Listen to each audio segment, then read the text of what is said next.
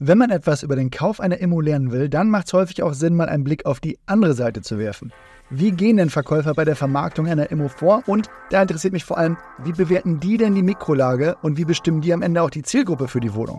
Warum eine gute Mikrolage auch eine schlechte Makrolage wettmachen kann und was man für die eigene Immobilienbewertung von Verkäufern lernen kann, das bespreche ich heute mit Alex in dieser Folge Immobilien einfach machen.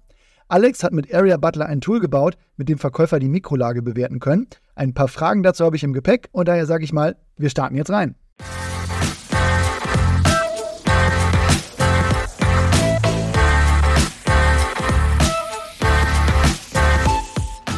Hi Alex, schön, dass du da bist. Mal die erste Frage, wenn ich mich für eine Immobilie interessiere, dann kann ich meinen Blick ja auf die Immo an sich oder auf den Mieter werfen. Ich kann mich auch mit der Makrolage beschäftigen oder wirklich tiefer in die Mikrolage gehen. Wie ist da deine Reihenfolge? Ich würde eher auf die Bedürfnisse der Nutzer eingehen und von dieser Richtung anfangen. Also wer soll die Immobilie eigentlich nutzen? Was ist das für eine Zielgruppe? Und äh, wie gehe ich ähm, auf diese Zielgruppe und deren Bedürfnisse ein?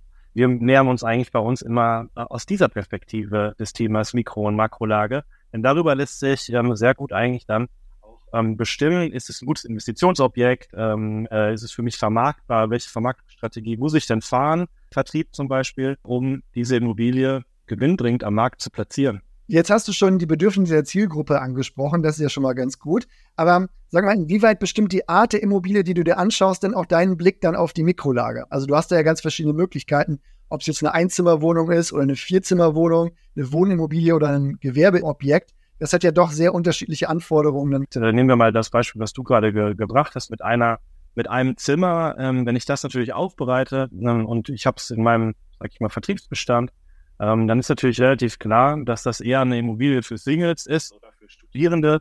Ähm, und dann macht es natürlich Sinn, die Mikrolage und auch die Makrolage ähm, im Sinne dieser Parameter, die für diese Zielgruppe wichtig sind, zu analysieren und aufzubereiten. Und das ist ja eigentlich das, worum es gerade in einem ähm, Käufermarkt geht, äh, die Vorteile, die Vorzüge einer Immobilie auch kommunizieren zu können. Und da macht es natürlich einen, einen, Unterschied, ob es jetzt eine Vierzimmerwohnung mit Garten ist oder eine Einzimmerwohnung oder auch ein Ladenlokal. Natürlich, natürlich völlig andere Assetklasse, völlig andere Bedürfnisse, andere Zielgruppe, andere Strategie.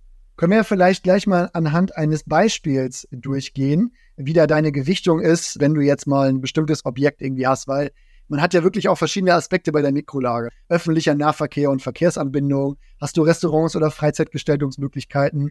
Wie ist die Infrastruktur oder Bildungseinrichtungen wie Schulen, Krankenhäuser oder Kitas generell?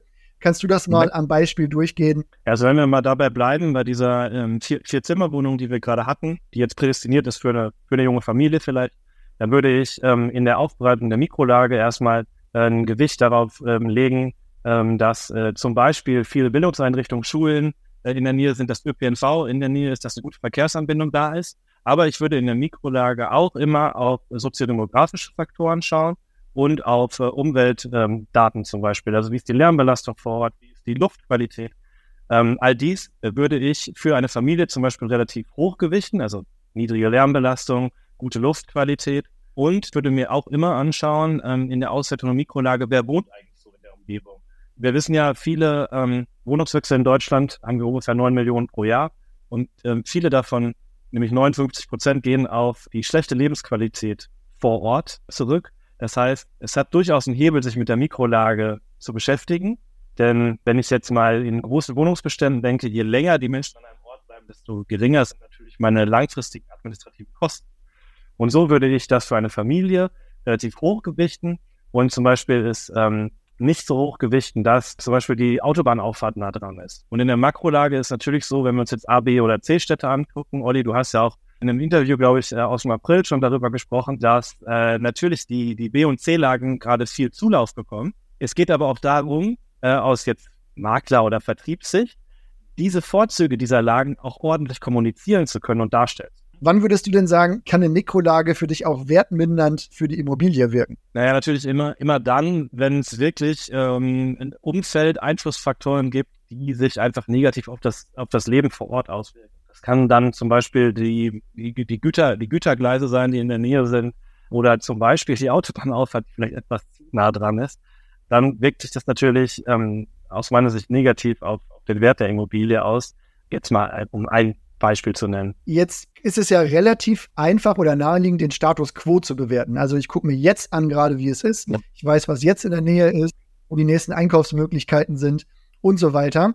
Aber wenn ich mich jetzt mal entscheiden müsste zwischen einer teuren Immobilie, in einer sehr guten Mikrolage oder vielleicht einer deutlich günstigeren Immobilie in einem, ja sagen wir mal, Sanierungsgebiet, wo noch städtebauliche Aufwertungsmaßnahmen passieren, wie würdest du das denn bewerten? Oder wie kann man da vielleicht mal einen Blick in die, in die Glaskugel werfen, was in solchen Sanierungsgebieten dann passiert und was vielleicht später dann noch interessant wird und ob das vielleicht dann doch ein guter Deal sein könnte? Letztendlich, Olli, hängt es natürlich von dem, von dem Risikoprofil des jeweiligen Investors ab. Ja, also wenn ich natürlich in einer, äh, in einer, in einer Top-Mikrolage äh, äh eine, eine Immobilie bekommen kann, die auch noch in gutem Zustand ist, dann hat das natürlich unmittelbare Rendite. Aber das Investment äh, kann natürlich trotzdem nicht das lukrativste sein, wenn ich ein bisschen mehr bereit bin, Risiko zu gehen und eben in ein Gebiet gehe, das sich potenziell in den nächsten acht oder zehn Jahren entwickelt wird, kann die Wertsteigerung deutlich höher sein. Ich muss aber auch bereit sein, auf meine Rendite zu warten und natürlich höheres Risiko akzeptieren. Es gibt ja viele Beispiele, eben auch zum Beispiel in Hamburg, wo ähm, eben äh, gewisse Areale und, und Viertel schon seit zehn Jahren ähm, diesen, sag ich mal, dieses Siegel haben, äh, dass es eine super Investition ist, weil dieser Stadtteil kommt auf jeden Fall. Aber manchmal dauert es dann halt doch länger. Und aus Maklersicht zum Beispiel oder aus Vermarktungssicht ist es auch hier wichtig, etwas dafür zu tun, dass ich die positiven Zukunftsaussichten eines Quartiers auch kommunizieren kann. Und das ist manchmal gar nicht so einfach, wenn wir uns am Markt angucken, dass äh, wie viel Aufwand betrieben wird, um für Projektentwicklung oder Neubaugebiete äh, ordentliches Verkaufsmaterial zu erstellen und, sage ich mal, neue Dinge, die in diesem Quartier entstehen, auch in solche Analysen mit reinzubringen, dann äh, ist das etwas, ähm, womit man sich beschäftigen muss, aber wo heute aus meiner Sicht auf jeden Fall viel ähm, Geld verschwendet wird, denn das könnte man deutlich einfacher machen. Denn man möchte vielleicht ja auch einfach als Vertriebsorganisation für ein Neubauprojekt zum Beispiel ordentlich zeigen können, dass hier im Viertel eine Schule entstehen wird, dass ähm, eine äh, S-Bahn-Anbindung kommt, dass es einen Kindergarten geben wird und diese ganze lokale Expertise eben zum Beispiel über Kartenmaterial auch den potenziellen Käufer zur Verfügung stellt. Jetzt meinten wir natürlich eben, oder du meintest eben mit dem Gebiet, was schon seit mehreren Jahren kommen soll, dass das wohl Wilhelmsburg sein könnte in Hamburg.